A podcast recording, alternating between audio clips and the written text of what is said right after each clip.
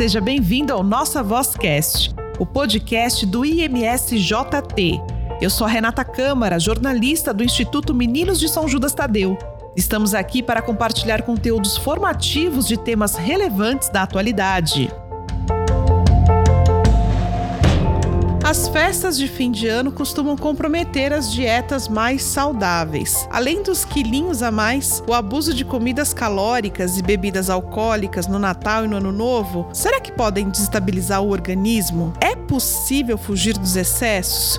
Todo ano a gente fala sobre isso, mas é importante a gente saber quais são as dicas daquelas pessoas que entendem do assunto. Por isso que no podcast de hoje nós vamos conversar com a nutricionista Rita Novaes, que vai falar sobre como comer uma comida saudável no final do ano. Rita, seja bem-vinda ao nosso Vozcast. Muito obrigada, Renata, pelo convite. Rita, a nossa primeira pergunta é aquela clássica, né? Família reunida, confraternização, é sinônimo de comilança, né? Não tem como fugir disso. Mas o que, que não pode faltar na ceia de Natal e do Ano Novo, mesmo pensando naquela comida mais calórica? Sim, muitas vezes a família reunida é sinônimo de comilança, pois algumas famílias vão fazer alguns pratos típicos que são passados de geração a geração. Bom, na ceia de Natal é imprescindível que não se falte as frutas, mesmo porque as frutas têm um poder digestivo de vitaminas e minerais também, são bases desses nutrientes e muitas vezes como as pessoas acabam comendo muita comida em quantidade até bem significativa, essas frutas vão auxiliar na digestão e na absorção. E o que não pode faltar de forma nenhuma é a água, pois algumas pessoas vão beber muito, principalmente bebidas alcoólicas, e a água vai fazer essa função dessa hidratação. Pensando também nas crianças, qual é a ceia ideal? Pensando no aspecto das crianças, seria muito interessante colocar antes da ceia mini lanches naturais para elas estarem comendo, para elas não ficarem muito tempo sem se alimentar e podemos fazer alguns espetinhos de fruta. E esses espetinhos de fruta vão inserir várias frutas que as crianças muitas vezes não têm o hábito de comer e você pode até brincar, fazer um espetinho de moranguinho, fazer o moranguinho como se fosse o mini Papai Noel, você fazer um creme de baunilha, pode também cobrir com um pouquinho de chocolate 70%. Então vai incentivar até as crianças comerem algumas frutas que porventura elas não têm o hábito. No caso da romã, que é uma fruta que nós temos no final do ano, essas crianças elas não têm o hábito. Como elas são formatos de bolinha, você também pode montar algumas preparações fazendo algumas alguns desenhos com essas bolinhas para que as crianças tenham esse interesse de experimentar novos alimentos. Agora, Rita, a gente sabe, né, quando a gente fala de comida, tem aquelas pessoas que querem emagrecer, então querem manter a forma, mas também tem aquelas pessoas que ficam preocupadas porque são diabéticas, né? E qual a alternativa na ceia para aquelas pessoas que têm diabetes? Bom, para uma pessoa diabética, o que, que a gente tem de alternativa para as pessoas que têm nessa ceia? Consumir uma proteína sempre é muito importante, pode ser um chester, um churrasco, um pernil, vai depender do que a pessoa tem em mente. Se ela for consumir, por exemplo, um arroz, dá preferência para um arroz integral. E aí, na medida do possível, se ela for consumir uma sobremesa, consumir uma sobremesa diet. E é muito importante, não é porque é diet você vai consumir de uma forma exagerada, mas sim com moderação Então, para o paciente diabético é muito importante ele não ficar muitas horas sem comer e quando ela consumir, consumir pequenas porções.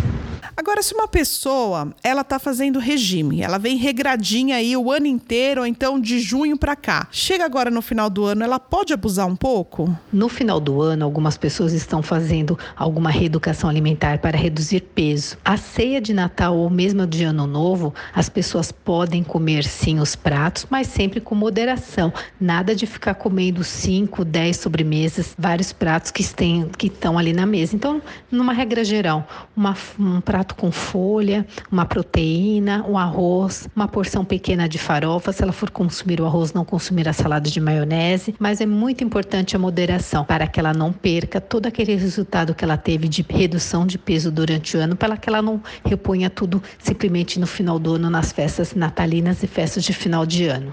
O que dizer para aquelas pessoas que ficam sem comer durante todo o dia para aproveitar a ceia? Faz a diferença, sabe? A pessoa fala assim: olha, eu não vou comer nada hoje porque vai chegar a noite eu vou comer de tudo. Isso adianta? Bom, aquelas pessoas que ficam sem comer o dia inteiro para comer muito na ceia vai fazer toda a diferença. Por quê? Porque o organismo ele vai receber uma quantidade muito grande daquele alimento e depois tem uma difícil digestão. E algumas pessoas, pelo fato de ficar muitas horas sem comer, acabam ficando mais agressivas, nervosas e agitadas. Então vale a pena antes da ceia consumir um mini lanche, um mini lanche que eu digo que seria um lanchinho natural, então um prato de salada para depois você ir para a ceia, porque a ceia na grande maioria das vezes é servido bem tarde. Então ficar muitas horas sem comer, a pessoa vai ter muita compulsão alimentar e vai comer, o volume tá também exagerado.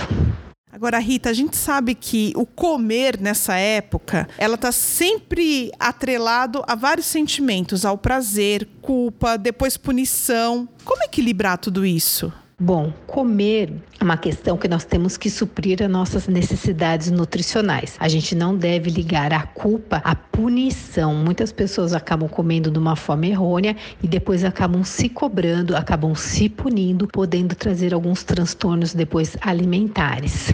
Tem como montar um cardápio equilibrado e nutritivo? Pode nos dar algumas receitas, algumas dicas? Bom, o cardápio equilibrado ele sempre deve ter foco de carboidrato, proteína e gordura, mas uma gordura de boa qualidade. Então você pode estar tá colocando um prato proteico, pode ser um chester, um churrasco, um pernil, um peixe, depende da, da família, do que eles gostam. Você pode pôr uma fonte de carboidrato, pode ser uma salada, uma seleta de legumes, por exemplo. Você pode estar tá colocando uma salada de folhas também para aumentar o aporte de fibras, para dar uma sensação de saciedade saciedade e a questão sempre colocar fruta, de preferência fruta das épocas, da época, né? Porque vai ter poder nutritivo maior e, e geralmente elas estão mais saborosas também. E quantas sobremesas, combinar com a família, vamos fazer alguns pratos, mas dividir o que cada um vai levar para não ficar uma quantidade muito grande.